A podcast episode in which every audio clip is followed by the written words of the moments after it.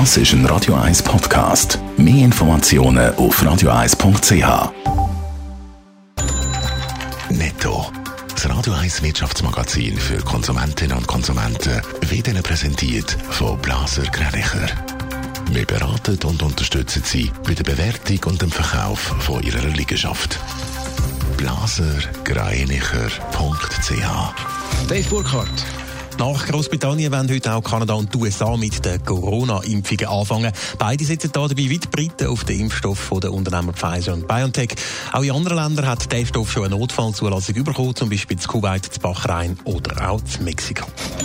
Für den Schweizer Pharmakonzern Novartis gibt es bei der Herstellung von Mitteln für die Corona-Therapie einen Rückschlag. Der Wirkstoff mit dem Namen Ruxolitinib hätte nicht die gewünschte Wirkung erzielt, teilt der Konzern heute mit. Erste Daten haben gezeigt, dass das Mittel in Kombination mit der Standardtherapie die Zahl von Patienten mit schweren Komplikationen statistisch nicht bedeutsam verändert hätte.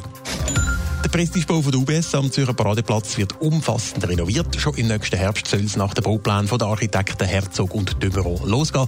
2024 soll das Gebäude dann bezugsbereit sein. Planet ist, dass das Erdgeschoss dann der Öffentlichkeit frei zugänglich ist. Planet sind dort Läden oder, Läden oder auch Kaffees.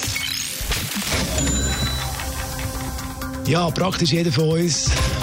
Netto. Das Radio 1 Wirtschaftsmagazin für Konsumentinnen und Konsumenten. Was ich will sagen, praktisch jeder von uns hat so Plastikkärtchen im Portemonnaie. Es gibt Leute, die zwei, drei haben oder mehr davon. Die Rede ist natürlich von den Kreditkarten. Die werden in der Schweiz immer beliebter, Dave Burkhardt. Ja, mittlerweile sind in der Schweiz rund 8 Millionen Kreditkarten im Umlauf. Laut SRF sind das 3 Millionen mehr als noch vor 10 Das ist ein Radio 1 Podcast. Mehr Informationen auf radio1.ch.